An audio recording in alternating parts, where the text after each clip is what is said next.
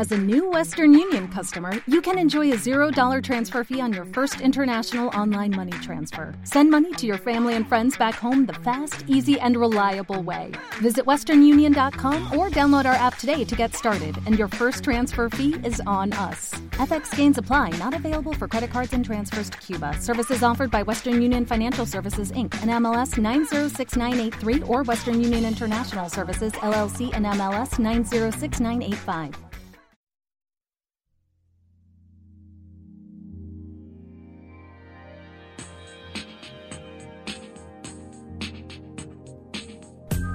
¿Qué tan efectivos resultan los métodos antisísmicos en la construcción de edificios en Chile?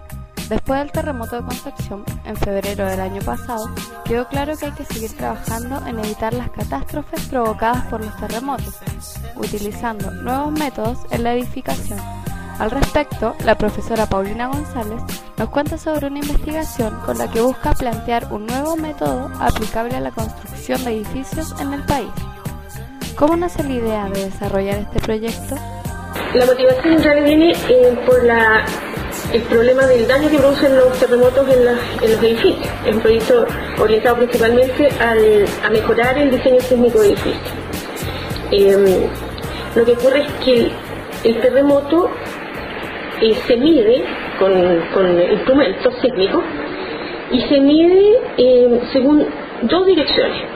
Normalmente los acelerógrafos tienen una de sus componentes para medir en la dirección norte-sur y la otra este-oeste, dependiendo si de la, del lugar donde se ubique, de la estructura donde esté instalado el, el acelerógrafo. Pero normalmente la idea es tratar de que una de sus componentes mida la dirección norte-sur y la otra la este-oeste, y por supuesto una componente vertical que también eh, se registra de, la aceleración que finalmente, la aceleración del suelo que finalmente se traduce en una fuerza que solicita a la estructura.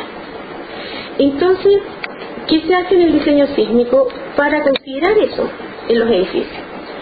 Lo que se hace es que se obliga a los calculistas a considerar que el terremoto incide en dos direcciones, de forma independiente. O sea, primero se hace actuar en una dirección, se calcula el edificio, los esfuerzos, digamos, que genera esa solicitación en esa dirección, y después se le obliga a calcularlo en la dirección perpendicular aproximadamente a la que consideró primero. Y se calculan todos los esfuerzos. Y después, ahí viene también el criterio del ingeniero, ¿qué hace con esos dos resultados? En un caso, eh, bueno, la norma dice que se debe considerar el mayor de los dos. Entonces, lo que se hace es en algunos casos los calculistas consideran el mayor de los dos en cada elemento de la estructura. Otros calculistas eh, consideran un, factor de seguridad más amplio que eso y consideran la superposición de estos dos esfuerzos, pero el mayor en un 100% y el que es menor en un 30%. Entonces sería 100 más 30, que es una regla que se conoce normalmente entre los calculistas como la regla del 100 más 30. Entonces, en ese contexto nace la idea de este proyecto, porque em, haciendo un estudio analítico se encontró que el edificio tiene direcciones en las cuales se generan los mayores esfuerzos. O sea, si uno considera que el terremoto incide en una de estas direcciones que, que le hemos denominado dirección crítica, se producen mayores esfuerzos en el sistema estructural pero no es una dirección única, o sea, el edificio tiene propiedades de tal forma que hay varias direcciones en las cuales se producen los mayores esfuerzos, pero para determinadas deformaciones del edificio. Pero siempre va a haber una dirección que va a estar por sobre el, resto. Eh, no necesariamente. Lo que ocurre es que eh, una, en una dirección en una dirección crítica, en una de las direcciones críticas, el edificio sufre mayores esfuerzos, pero determinados elementos, mm. y se deforma en una de una determinada manera en otra dirección produce los mayores esfuerzos en esta dirección, pero en otros elementos, y se deforma de otra forma. Entonces el edificio en realidad tiene varias direcciones en las cuales se generan esfuerzos grandes. Y eso entonces indica que pudiera ocurrir que lo que dice la norma no nos dé el mayor, porque si el calculista elige dos direcciones en las cuales no se producen los mayores, a lo mejor podría tener un problema de diseño. ¿Qué problema busca resolver? Resolver la incertidumbre de la dirección que provoca los mayores esfuerzos en el en el edificio. El, el terremoto tiene, puede tener sus direcciones preferenciales, pero el edificio, los edificios no, no se ubican en el, o sea, tienen la ubicación obligada del edificio, lo dan la, el trazado de, las de las calles, el terreno en el cual se va a emplazar, así que uno no podría decir, ah, voy a poner el edificio en esta dirección porque así el terremoto lo va a perjudicar menos, porque además había que conocer exactamente cuáles son las direcciones que el, en que el terremoto tiene mayor eh, aceleración. ¿Qué es un método espectral? Es un método bastante técnico, la, explicación del método espectral es un método de cálculo, que es un método que considera el fenómeno dinámico, el comportamiento dinámico del edificio, o sea, que vibra cuando ocurre un terremoto, y las características de la solidificación, que son, eh, en realidad también es bastante técnico, la aceleración máxima, que es más fácil de, entender, es más simple, pero, pero también el terremoto tiene un contenido de frecuencia, o, o podríamos explicarlo más fácilmente eh, la cantidad de veces que pasa por cero la aceleración. Como tiene cambios de signo, entonces positivo o negativo, al, pasar de positivo a negativo o de negativo positivo, pasa por cero. Entonces, eso también influye, incluso es más importante eso, el contenido de frecuencia en terremoto, que la aceleración máxima que pueda provocar.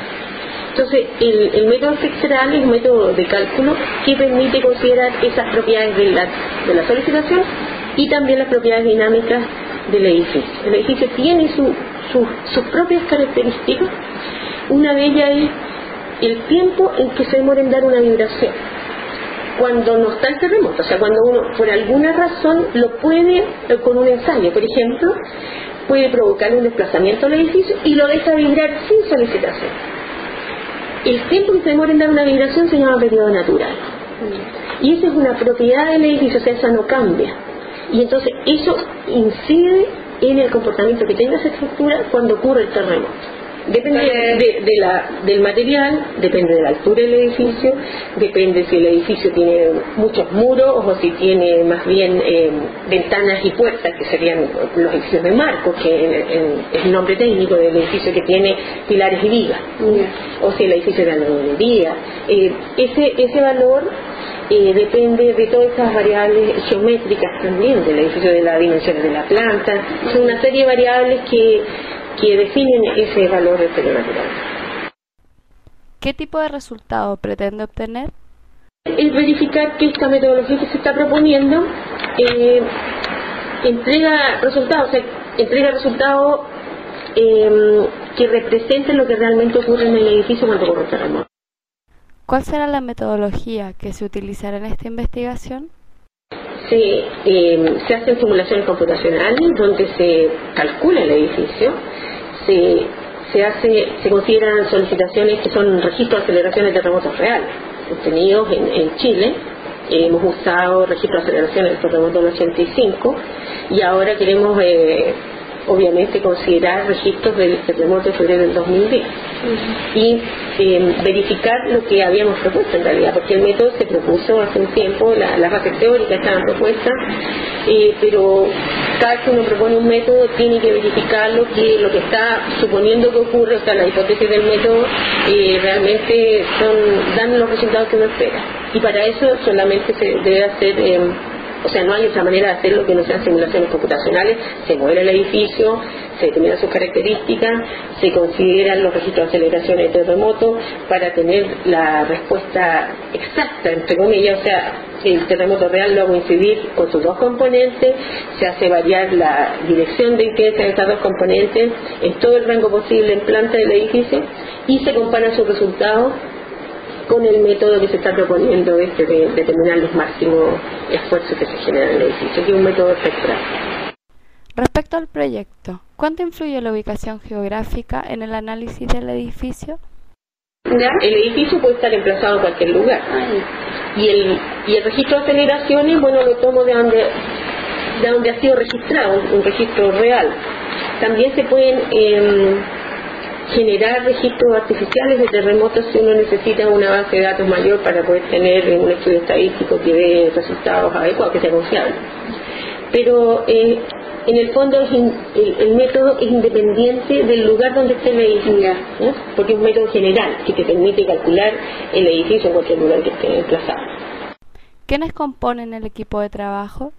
Bueno, eh, hay un investigador que es un académico de acá, Luis Leiva, de Media Jornada, y, eh, bueno, la que habla, y han participado memoristas, se han llevado algunas memorias de, de título para proponer su trabajo. En el, en el año 2010, en el año pasado, en mayo, eh, se realizó la, la eh, conferencia chilena de simbología, ingeniería y técnica y ahí presentamos dos trabajos que, que habíamos desarrollado en el grupo de investigación.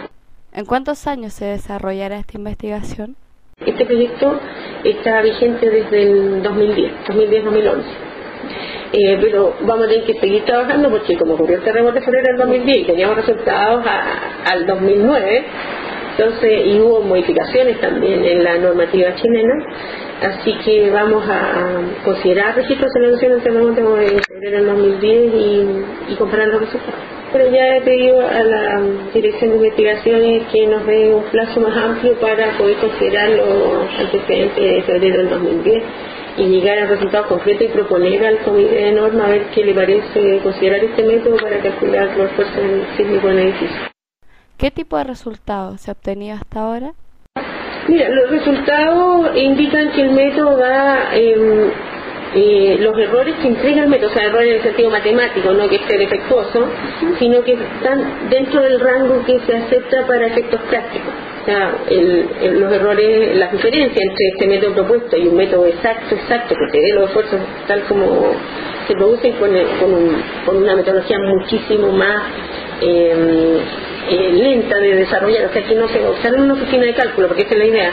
Eh, las oficinas de cálculo tienen que usar métodos que sean eh, simples, fáciles de usar, pero que den resultados adecuados. Entonces, para eso nosotros hacemos la investigación de tal forma que eh, nos tomamos más tiempo para calcularlo de forma exacta y proponer entonces esta metodología de aplicación más simple.